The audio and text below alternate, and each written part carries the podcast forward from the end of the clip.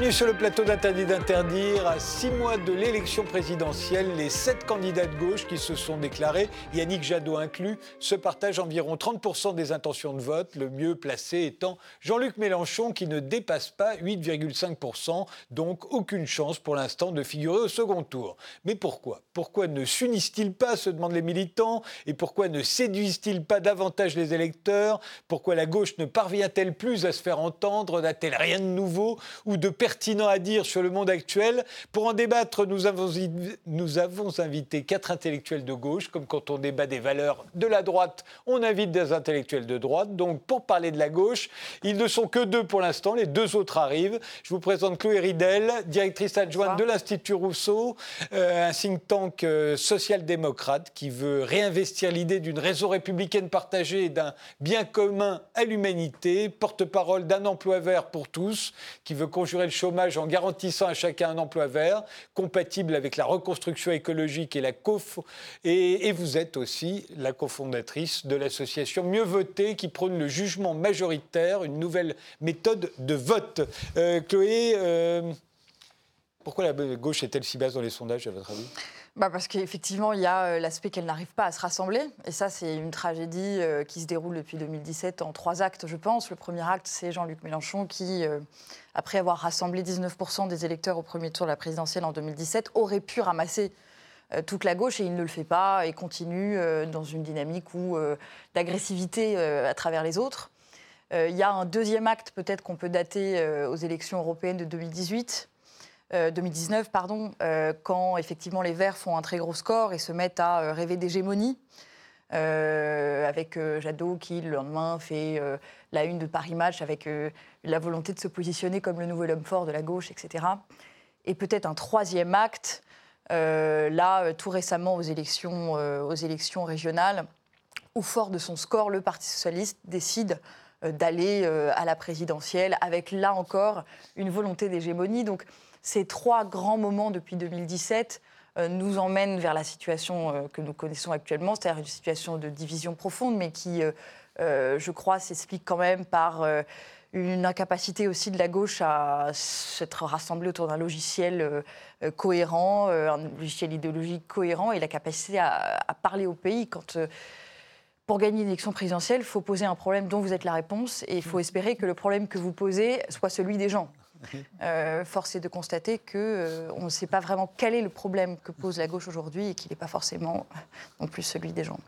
Manuel Cervera Marzal, vous êtes sociologue, chercheur à l'école des hautes études en sciences sociales. Vous travaillez notamment sur des partis politiques comme Podemos en Espagne, la France insoumise en France ou le Parti du travail en Belgique. Vous êtes l'auteur de La gauche et l'oubli de la question démocratique chez D'ores et déjà. Et c'est vous qui avez dirigé la rédaction de ce gros mot de communisme qui vient de paraître chez Textuel. Même question, pourquoi la gauche est-elle si basse dans les sondages à votre avis? Bah, Moi, je ne suis pas forcément d'accord avec ce que vous venez de dire, Chloé Ridel. En fait, je ne pense pas que la gauche soit faible aujourd'hui parce qu'elle est divisée. Autrement dit, je ne pense pas que l'union fasse nécessairement la force.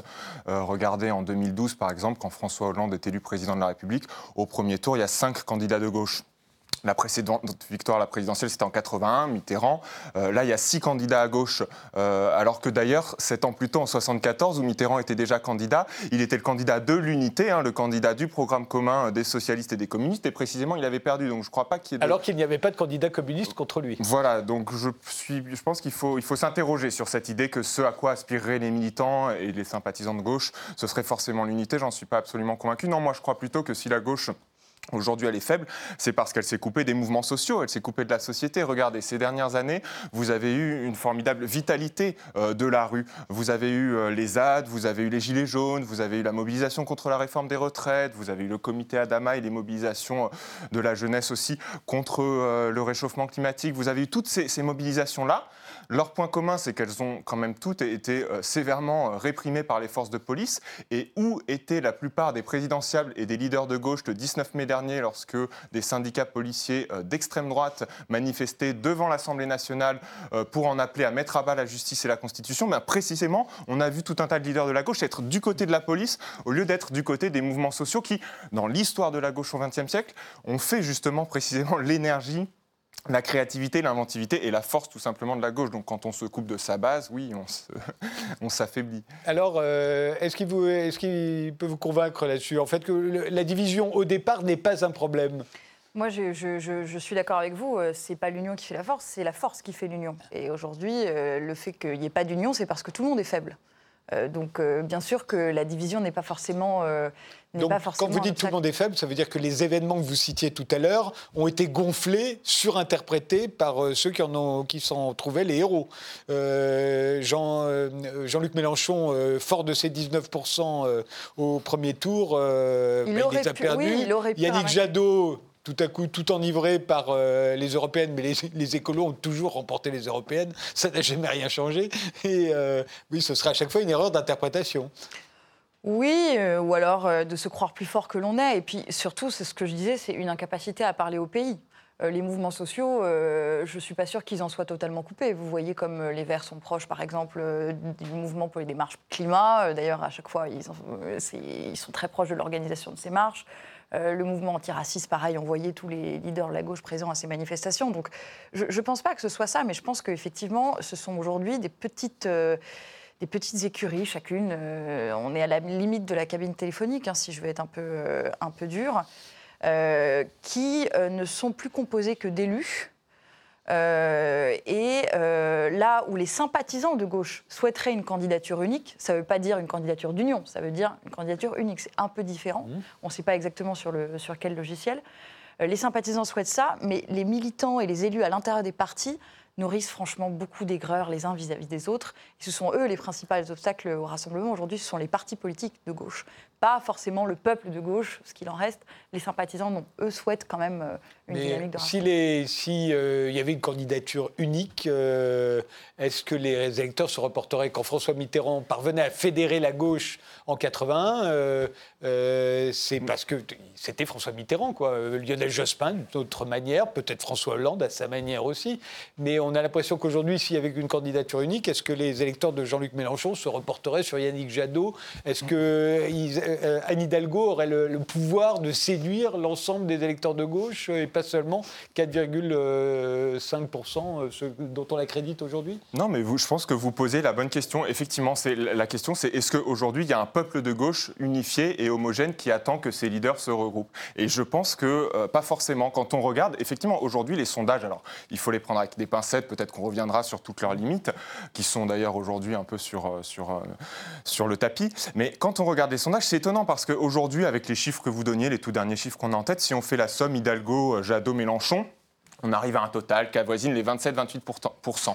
Et si on fait une simulation, qu'on propose ça aux sondés en leur disant, cette fois-ci, on n'a plus qu'un seul candidat qui aurait pris la tête d'une coalition qui regroupe. Il y a Denis Colin qui vient de nous rejoindre. Asseyez-vous, Denis Colin. Fermez, finissez votre. Non, non, c'est donc voilà. Si on prend l'hypothèse qu'il y a les trois candidats Hidalgo, Jadot, Mélenchon, on est à un total de 27-28%. Euh, Et si on propose au sondé euh, le scénario dans lequel cette fois-ci vous n'avez plus qu'un seul candidat, imaginons que ce soit Jadot, on propose ça et on regarde combien il regroupe, combien de, gens sont prêts à voter pour lui, on arrive à peine à la moitié, 13 ou 14%. Même chose pour Hidalgo et même chose pour Mélenchon. Donc qu'est-ce que ça nous dit? Ça nous dit que la politique, c'est pas des mathématiques. En mathématiques, 5% plus 5%, ça fait automatiquement 10%. En politique, 5 et 5, ça peut faire 15, mais ça peut aussi rester à 5. Et c'est pour ça que c'est beaucoup plus, les choses sont beaucoup plus dynamiques. Et ça demande justement précisément des, forces d'entraînement euh, qui font que voilà, c'est des jeux qui sont extrêmement complexes. Denis Collin, vous êtes philosophe, spécialiste du marxisme. Vos travaux portent sur la réconciliation entre socialisme et république, mais aussi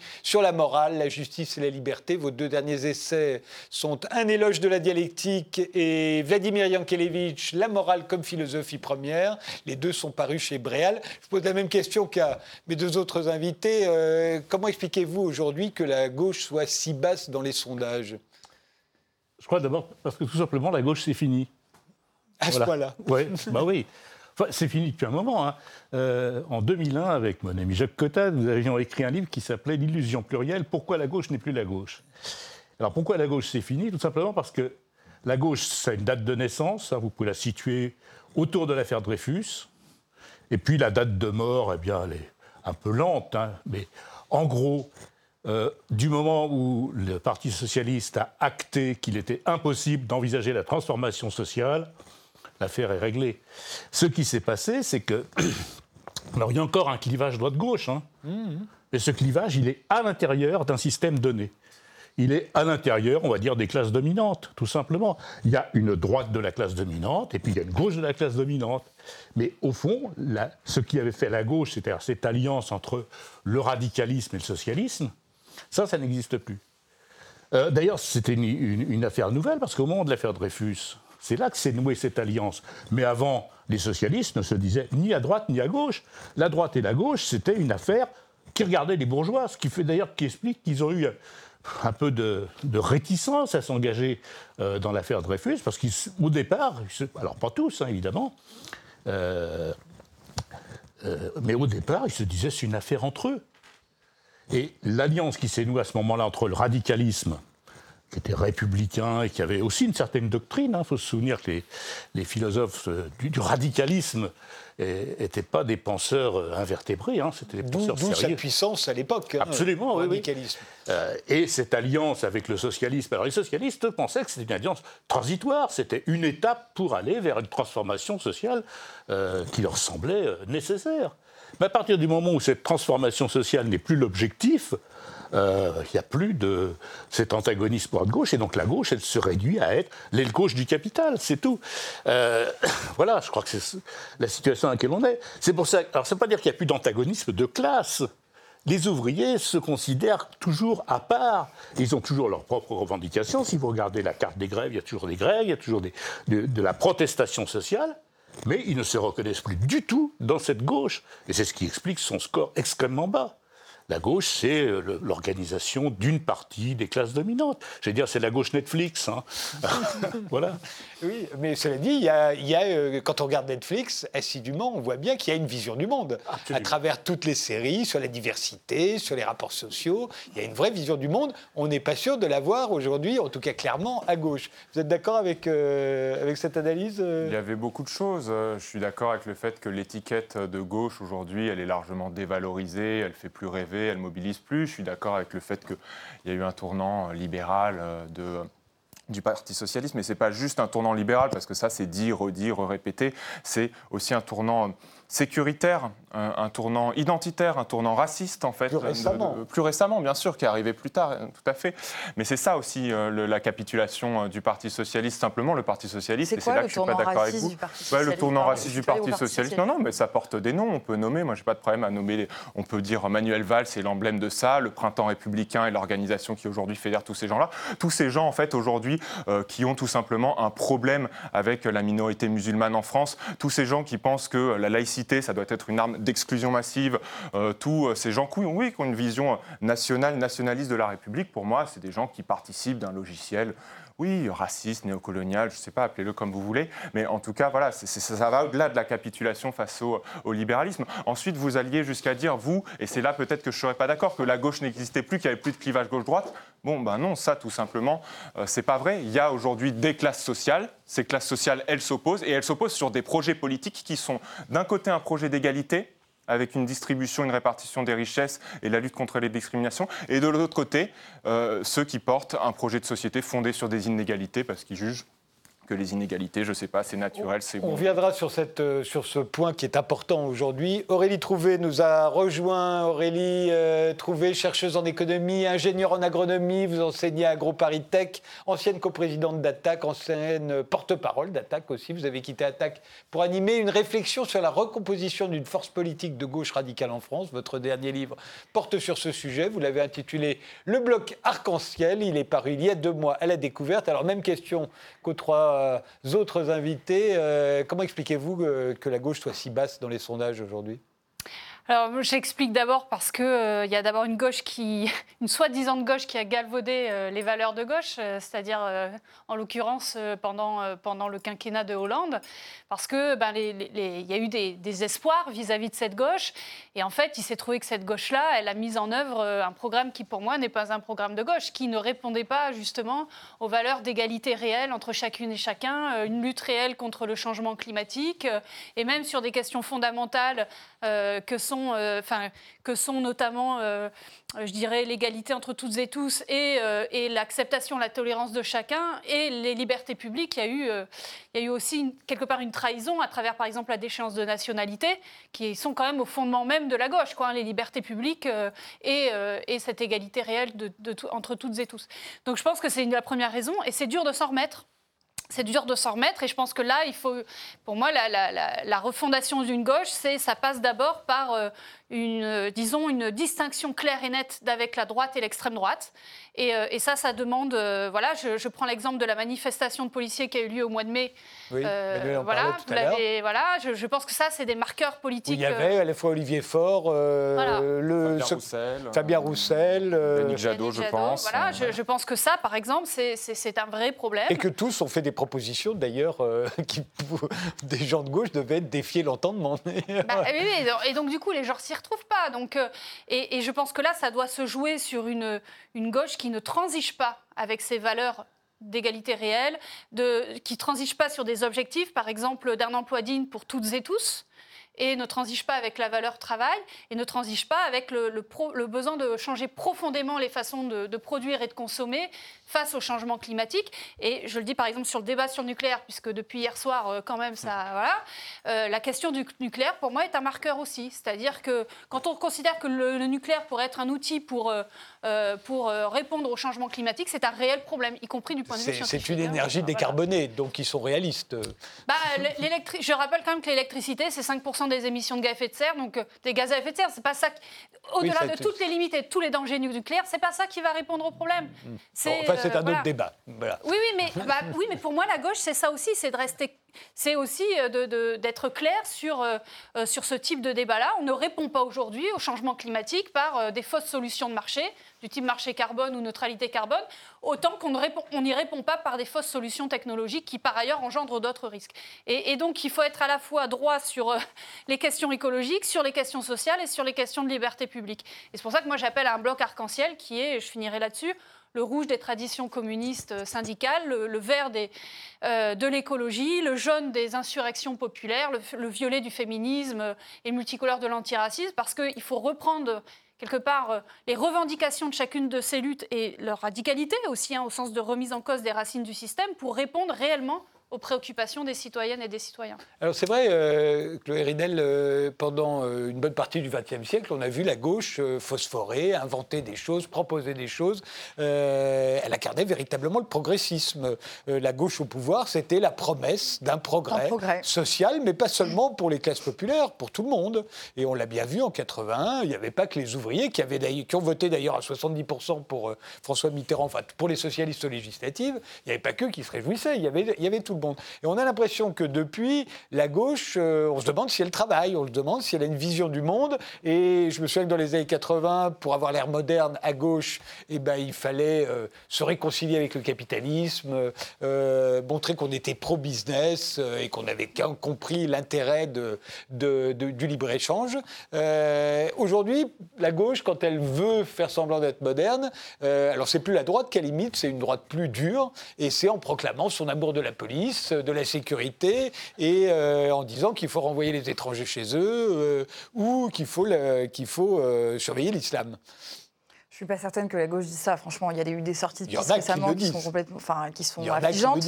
Euh, mais il faut pas commencer à dire que euh, la droite euh, proclame, tout ce, enfin la gauche proclame tout ce que vous avez dit là sur les. Non, non, je dis à gauche pour avoir l'air. Regardez ce qu'a fait Montebourg et est, analysé par les gens comme quelqu'un qui tout fait, à coup. si vous voulez, ce, ce qu'a essayé de faire Montebourg, c'est simplement d'exister dans un débat puisqu'on est dans une campagne du clash, du buzz, etc. Et comme la gauche n'existe pas parce qu'on est tous un peu faibles, etc. On pas à se faire entendre. Euh, et que le thème principal du débat, c'est celui-ci. C'est un thème qui est effectivement euh, porté par Zemmour, sécuritaire. bon.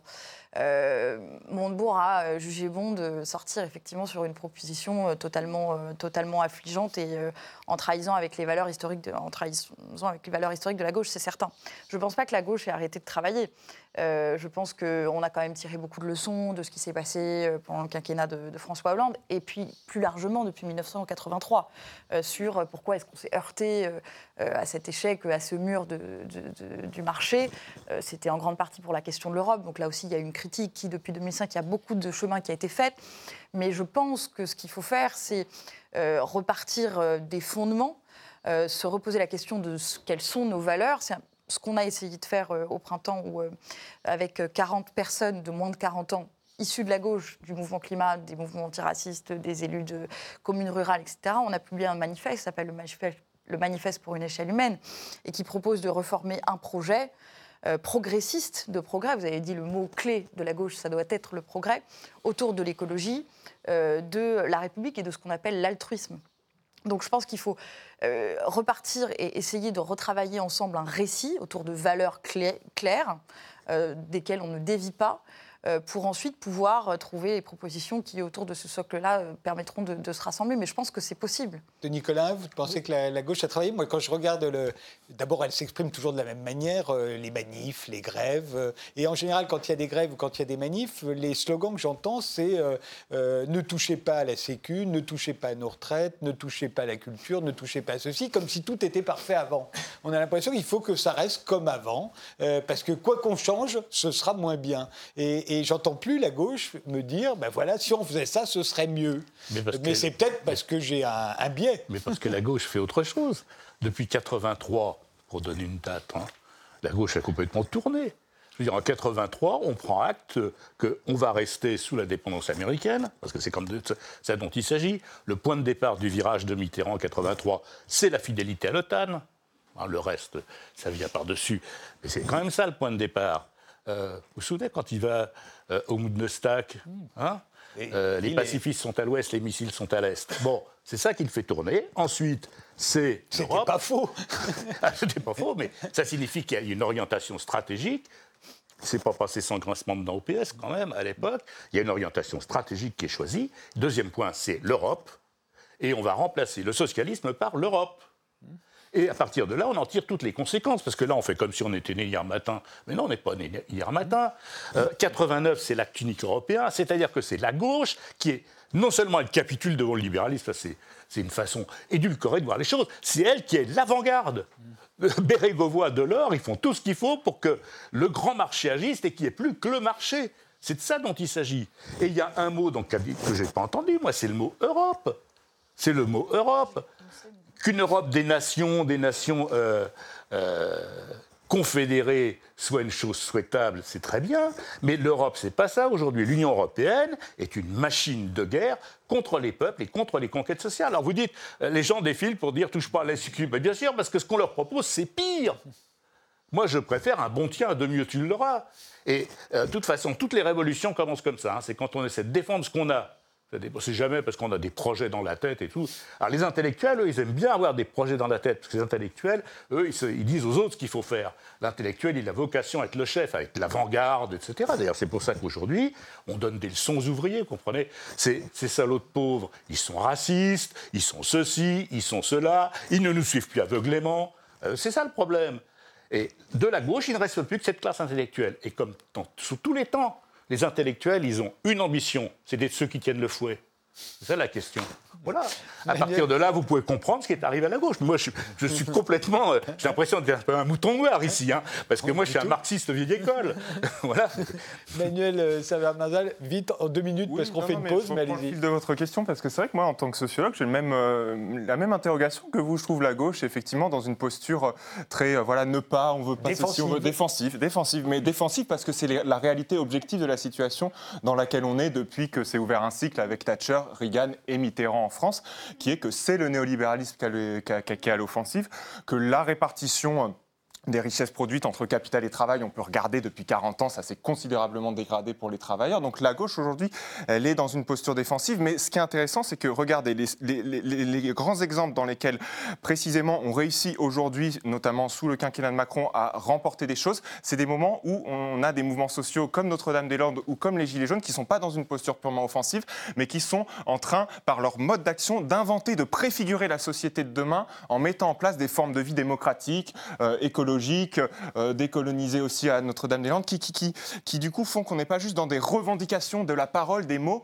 mais dans des formes de vie, dans des formes de société qui se donnent à voir sous nos yeux. Et là, on réussit à empêcher l'aéroport et on réussit à. Mais qui demande des choses qu'aucun parti de gauche ne demandait. Non, effectivement. Mais le référendum d'initiative citoyenne. Mais c'est ce que je disais au début. Les partis de gauche aujourd'hui sont largement coupés de, des forces vives de, de la gauche, à savoir les mouvements Aurélie, juste une minute. Oui, je, je suis d'accord. Il y a un des enjeux qui est que les mouvements sociaux irriguent la gauche. Mais vous disiez la gauche ne fait que euh, des, manifs et des, grèves. Je ne suis pas d'accord avec ça. Si la gauche, si la politique, c'est aussi les mouvements sociaux, ce que je pense, c'est parce que les mouvements sociaux aujourd'hui font de la politique au sens de vie de la cité, alors la gauche, c'est pas que ça. Parce que euh, vraiment, il y, a un éventail d'actions. Vous prenez le mouvement des retraites, le dernier mouvement des retraites, vous avez eu des blocages, vous avez eu des apéros, des jets drop d'avocats, tout ce que vous voulez. Euh, les manifs étaient extrêmement festives, conviviales, etc. Donc les mouvements sociaux, en tout cas, ont une énergie aujourd'hui.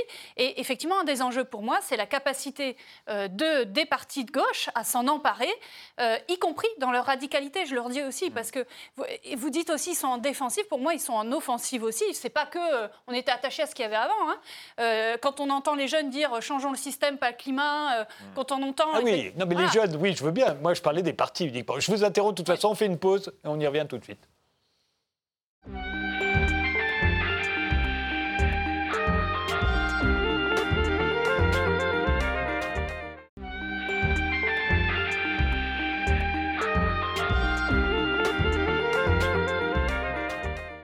Pourquoi la gauche est-elle si basse dans les sondages? On reprend notre débat avec Le Ridel, qui est directrice adjointe de l'Institut Rousseau, avec Manuel Cervera-Marzal, qui est sociologue, à qui l'on doit le livre Ce gros mot de communisme, avec Denis Collin, qui est philosophe, auteur de L'éloge de la dialectique, et Aurélie Trouvé, chercheuse en économie, ancienne vice-présidente d'Attaque, et qui a publié il y a deux mois le bloc Arc-en-Ciel. Euh, une des raisons qu'on invoque toujours euh, pour expliquer euh, les, faibles résultats de la gauche dans les sondages actuellement, c'est qu'elle n'est plus écoutée par les, classes populaires. Euh, et on se souvient, à chaque fois, on invoque cette note de Terra Nova, euh, think tank bien connu de gauche, qui avait conseillé à la gauche il y a dix ans de ne pas tout biser sur le sur le vote ouvrier et au contraire d'aller voir euh, du côté des jeunes, des minorités, des femmes, euh, des diplômés. Euh, et aujourd'hui, d'ailleurs, Terra Nova a sorti une nouvelle note intitulée Chacun cherche son peuple pour expliquer à la gauche euh, euh, que les classes populaires avaient changé et que voilà, il fallait apprendre à les connaître. Donc, est-ce que ce divorce entre la gauche euh, et les classes populaires, d'abord existe-t-il? Est-il vrai que la gauche, que les classes populaires ne votent plus à gauche Elles votent en majorité Marine Le Pen ou Emmanuel Macron, d'ailleurs? Mm. Euh, et, est-ce que c'est vrai Et est-ce que c'est grave? Parce qu'après tout, euh, il n'y a pas que les classes mm. populaires dans la vie euh, de Nicolas. Ah oui, absolument. mais ça dépend de quel point de vue on se place. si on pense, comme moi, que le système capitaliste est condamné et que seule une transformation radicale fondée sur les forces du travail peut nous ouvrir une issue, bah c'est la question clé. C'est tout. Je ne pense pas, moi, que le, le rafistolage du capitalisme marchera pour des raisons j'ai eu l'occasion d'expliquer euh, dans plusieurs euh, lieux et dans plusieurs livres, c'est qu'on arrive à un point où l'accumulation du capital menace d'engloutir la planète.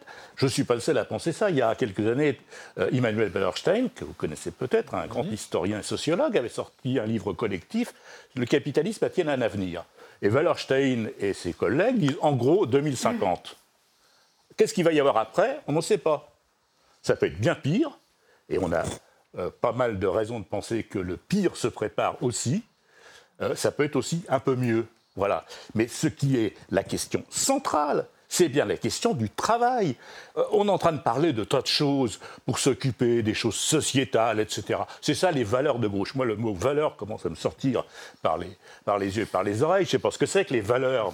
Ce qui m'intéresse, c'est les principes. C'est très important, les valeurs. C'est les principes à partir de quoi on se bat et pourquoi on se bat. Mais le travail, c'est plus aussi fondamental qu'avant. Mais bien sûr sur une, mais sur une bien sûr que si. L'immense majorité des gens sont des salariés. Alors on les voit plus parce qu'ils ne sont pas à la télé.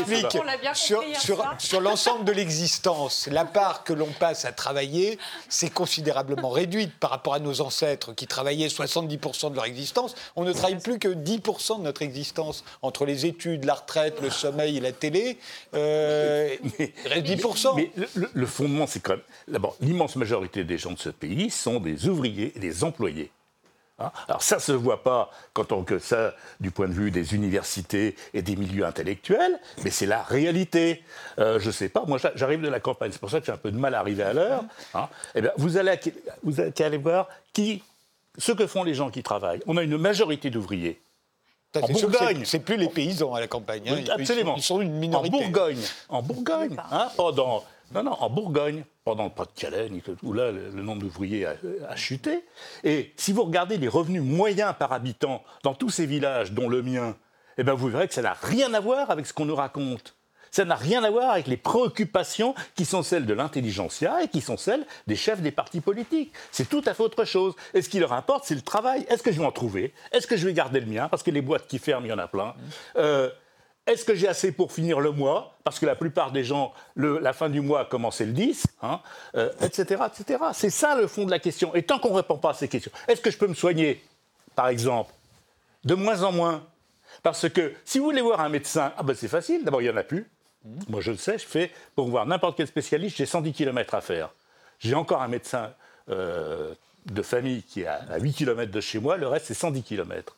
Et si on va voir un médecin, ben, il faut euh, y mettre de sa poche. Parce que les trois quarts sont surbookés. Ceux qui vous prennent, ils vous prennent à condition de donner un supplément. Et les suppléments, quand vous faites le total à la fin de l'année et que vous avez un certain âge, ça commence à faire beaucoup.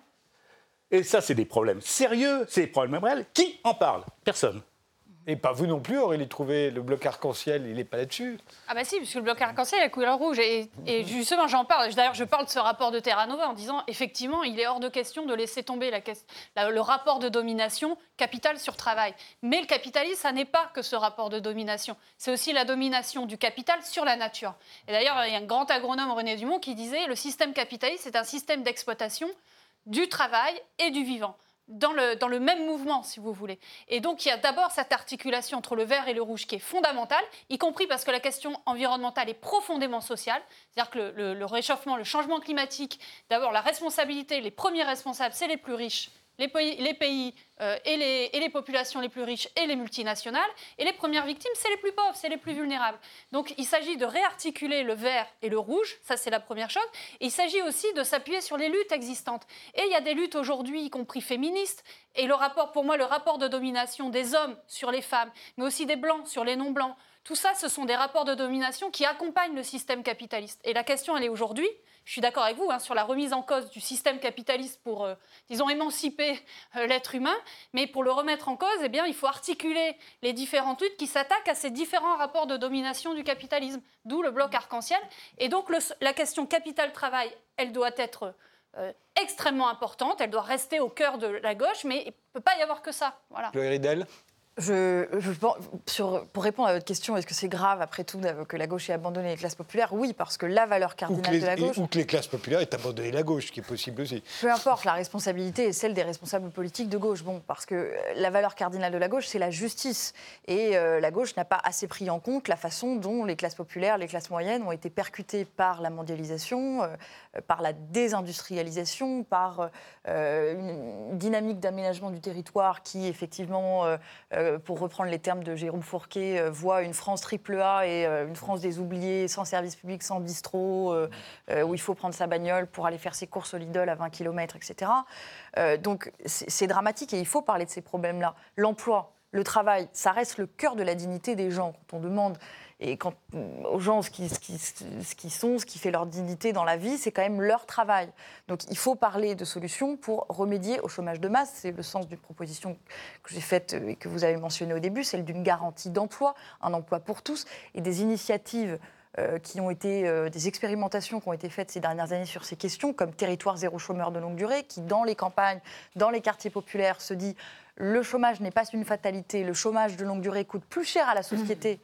Euh, que euh, coûte très cher à la société. Et finalement, euh, pour le même prix, on pourrait financer directement des emplois pour les personnes qui en sont privées et de telle sorte que ce soit utile pour tous et bénéfique pour tous. Donc ces questions, cette question du travail, effectivement, est fondamentale. Il y en a d'autres, mais effectivement, la gauche s'est repliée sur des thèmes, on dit souvent sociétaux, bon, qui sont importants aussi. Mais euh, elle a oublié à qui, euh, à qui elle parlait. Mais elle se retrouve aussi euh, coincée aujourd'hui où on- les thèmes qu'on aborde depuis le début de cette campagne, c'est l'immigration, c'est la sécurité, euh, c'est la police, euh, et c'est rien d'autre. Ce ne sont pas des thèmes de gauche. Et on a l'impression qu'elle est... euh, Mais Ça même veut dire- là-dessus, la gauche Oui, a bon. reculé. C'est ça le problème.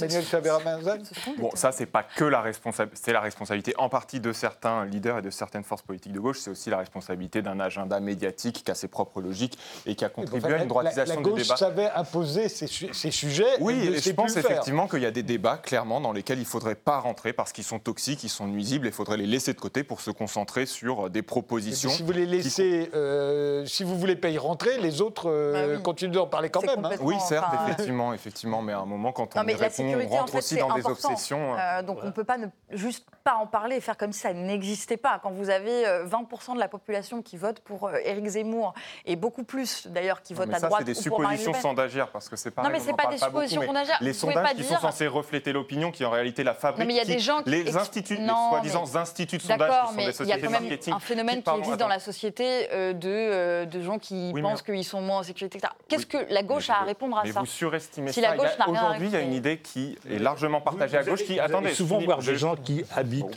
par exemple, dans les cités. Vous leur parlez, vous leur demandez quelles sont leurs préoccupations? Est-ce que vous leur avez demandé?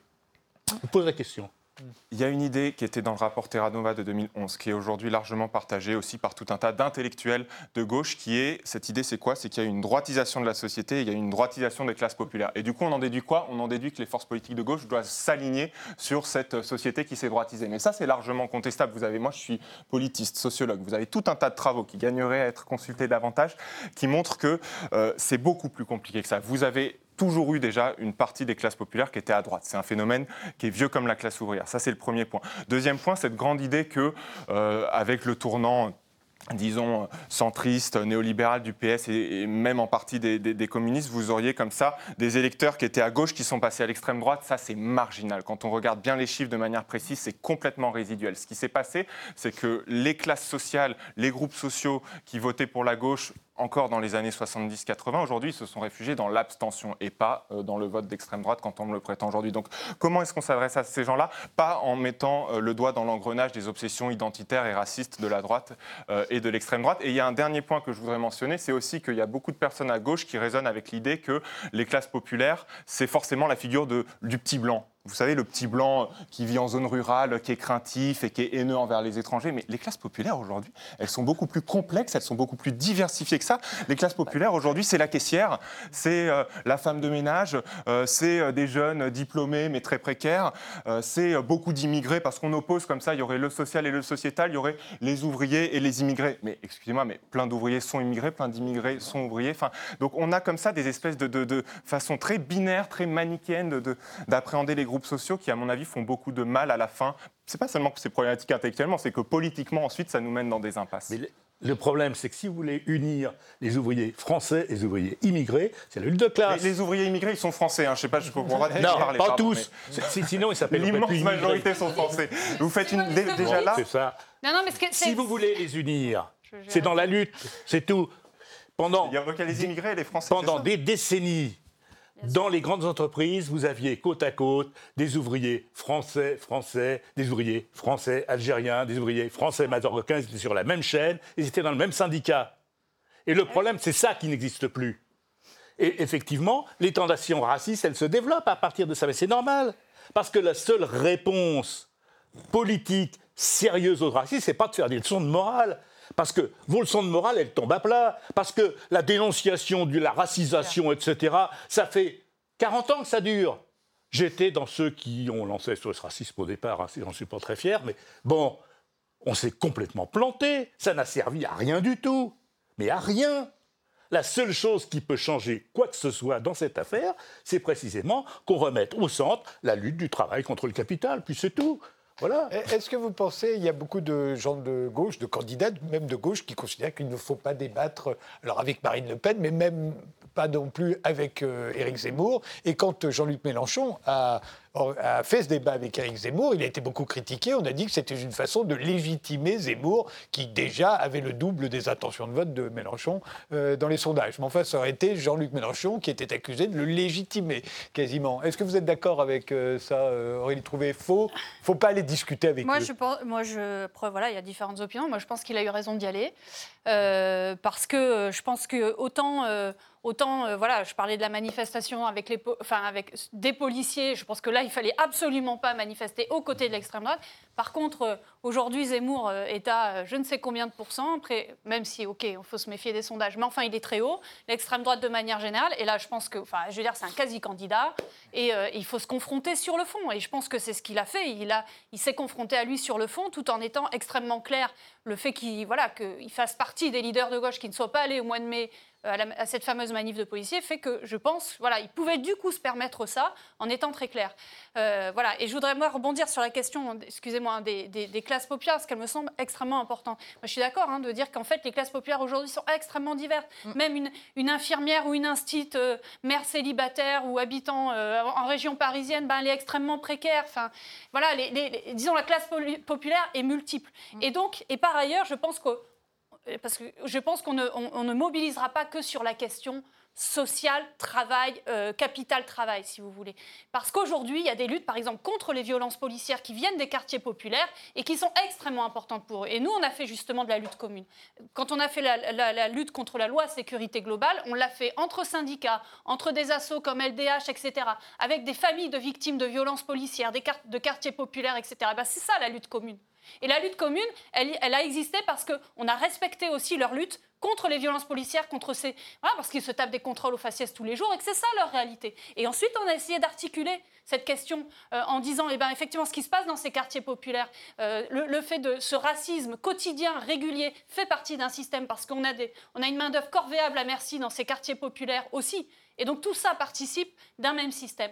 Et ben, pour ça, il y a une lutte commune, mais il faut aussi se dire que leur lutte contre les violences policières, elle est légitime. Et donc, il y a une égale légitimité des luttes. Et ça, je crois que c'est très important. On ne peut pas dire la lutte, c'est celle euh, capital-travail contre les patrons. Ça ne, ça ne marchera pas. On n'aura pas les alliances suffisantes pour former un bloc majoritaire de gauche. Voilà. Non, je suis d'accord avec ça. Je pense que l'écologie n'a pas été mentionnée. Moi, je pense que, si vous voulez, euh, la boussole, ça doit être, et je reviens sur les trois valeurs que j'ai mentionnées, l'écologie, euh, la République, l'altruisme, voilà, avec euh, une notion de justice. On peut, s'entendre sur ça. Il n'y a pas besoin d'en revenir à des classifications qui, datent du XXe siècle. La France, aujourd'hui, elle est archipélisée, elle est divisée. Il faut trouver une façon de parler à des classes populaires, des classes moyennes, à ceux qui souffrent dans la société, qui, qui vivent des réalités très, très différentes et qui souffrent de manière très très différente. Il y a une façon de le faire en s'attachant euh, au travail, en s'attachant à l'égalité euh, réelle, euh, à l'universalisme réel, en s'attachant au pouvoir d'achat, au pouvoir de vivre plutôt. Sur l'écologie, il faut avoir un discours qui montre que l'écologie n'est pas punitive, uniquement punitive. Effectivement, ce sont les classes euh, euh, les plus pauvres qui souffrent le plus du dérèglement climatique, c'est les gens qui habitent euh, près du périph' qui meurent prématurément de la pollution atmosphérique, les gens qui vivent dans des passoires thermiques, qui s'attrapent des bronchites chroniques, etc. Et ce sont les plus riches, effectivement, qui polluent le plus, quatre fois plus que les 10% les, les, plus pauvres. Donc il y a effectivement, dans l'écologie, dans la manière d'en parler, une façon de dire que c'est un souci de justice, pas euh, qu'envers la nature, mais aussi envers, euh, envers les êtres humains. Donc on sait, je pense qu'on peut vraiment arriver à dépasser cette espèce de binarité sociétale, sociale, qui est un peu, un peu floue et un peu bizarre et qui couvre pas le problème. Euh, en s'attachant en s'attachant à trouver avec la, boussole cette boussole qui est la justice euh, avec différents thèmes. Euh, Mais tout à l'heure, vous repreniez de Nicolas qui disait euh, les valeurs, je ne sais pas ce que c'est, on s'en fout des valeurs. c'est vrai qu'en ce moment, il y a un grand regain d'intérêt pour les valeurs. Alors, les valeurs républicaines, les valeurs de gauche. Mais là aussi, c'est vrai, les valeurs de républicaine, euh, moi je ne sais pas ce que c'est. Autrefois, on pouvait être monarchiste et être un bon Français, euh, anarchiste et être un bon Français. Aujourd'hui, on dirait qu'il faut qu'on respecte tous les mêmes valeurs, sinon on n'est pas des bons Français. Alors ça, c'est ce qu'on entend au gouvernement très souvent, mais la gauche, parfois, euh, peut avoir quelques excès moralistes. c'est à ça que vous faisiez allusion, ah bah de Nicolas. et on lui reproche à la gauche, pas forcément à ceux qui se présentent aujourd'hui d'ailleurs, mais à la gauche en général. Elle serait moraliste moraliste, ça serait pas trop mal d'être moraliste. C'est qu'elle vend ce que Nietzsche appelait de la moraline, quoi. C'est-à-dire de la morale à trois balles, euh, pour faire honte aux autres. Voilà, c'est ça qui ne va pas. Euh, voilà. Parce parlait de l'écologie. Moi, je voudrais bien revenir sur l'écologie. Le fond de la question, c'est que nous vivons dans un système qui ne marche qu'à l'accumulation du capital. Hein, je, suis un archaïque, hein, ça, vous pouvez me le répéter 20 fois, ça ne me fera pas changer d'avis. Je suis très archaïque. L'accumulation du capital, ça veut dire l'accumulation toujours élargie. Il faut toujours plus. Et tant qu'on est dans ce système, ce système va dévorer la planète. C'est ce qu'il est en train de faire. On a inventé le capitalisme vert. Là, maintenant, tout le monde fait du greenwashing. Hein. Qu'est-ce qu'il va faire le capitalisme vert? Alors là, je vous invite à aller chez moi. Le capitalisme vert, on le voit. On plante des éoliennes partout. C'est-à-dire, c'est pas grave, c'est que des ploucs qui habitent là-bas, donc on peut leur saccager leur paysage avec des éoliennes. On ne met pas des éoliennes à Paris, j'en ai pas vu dans Paris d'éoliennes, pourquoi? Il en faudrait trop. Comment? Il en faudrait trop. Ah bah ouais Rien que pour faire le marché, le métro, il en faudrait 400. Bah oui, bah, je sais bien, oui. Donc c'est chez nous que vous les mettez les éoliennes. Voilà. Bon, le problème de fond qu'elle est confrontée, c'est que cette accumulation du capital, cette augmentation. Parce que même notre niveau de vie actuel, même si on arrêtait d'accumuler, il faudrait quand même beaucoup d'énergie pour le nourrir. J'y viens, j'y viens. C'est qu'on ne pourra plus continuer.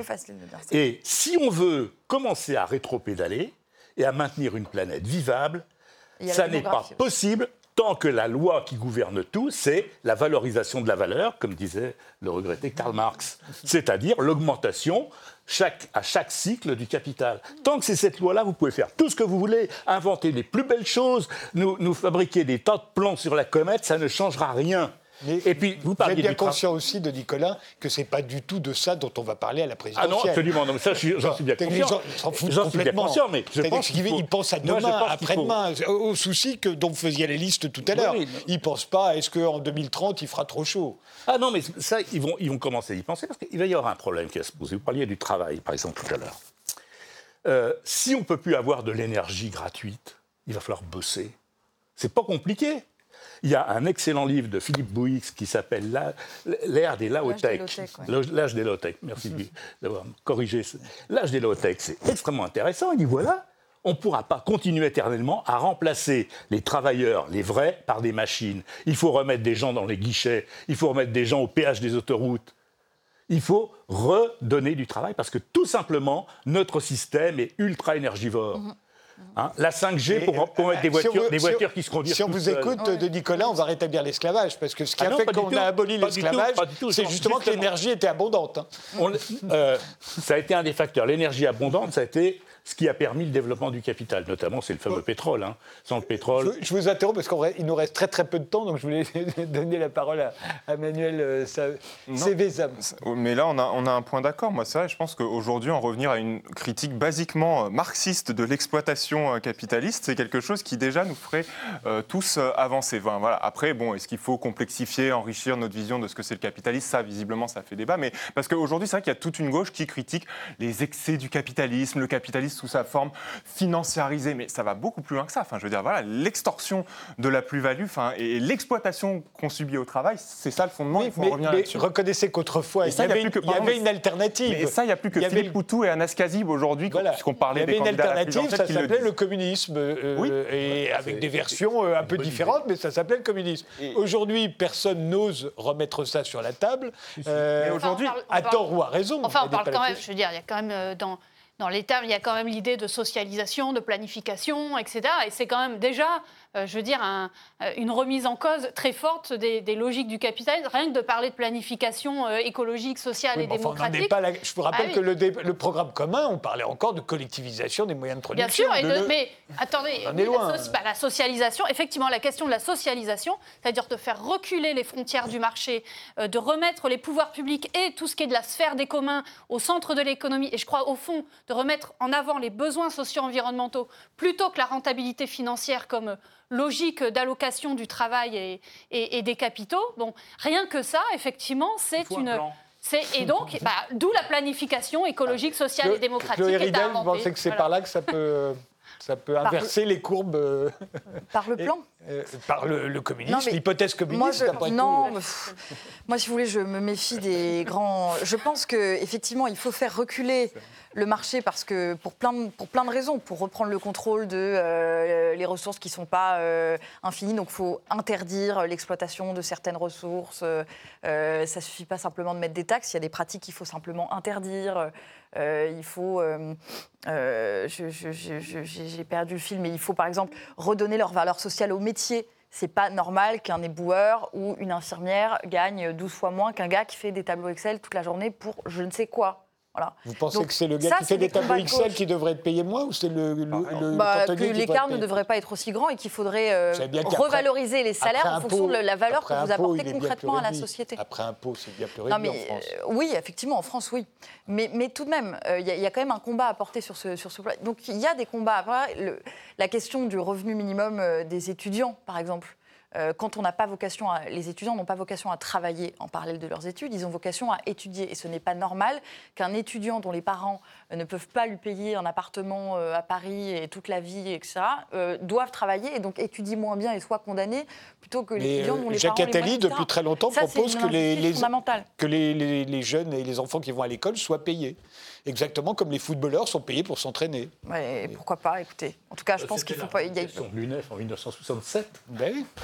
Il faut qu'il y ait un vieux comme eux pour ramener ces choses-là Voilà, ici. voilà le- 67. voilà des vraies L'allocation positions. d'études pour tous. Des vraies propositions euh, qui renouvellent le débat. Dernier mot, euh, Aurélie Trouvé Non, mais moi, je pense que, en tout cas, la gauche, euh, c'est. Alors, moi, je suis pas d'accord. Donc, Quand tu dis il y a que Poutou euh, et Anas Kazib, d'abord, je pense qu'en. Euh, Sand- Sandrine Rousseau a clairement parlé de remise en cause du capitalisme. Jean-Luc Mélenchon en parle aussi, euh, et, et le dit et l'exprime, et il y a un programme derrière.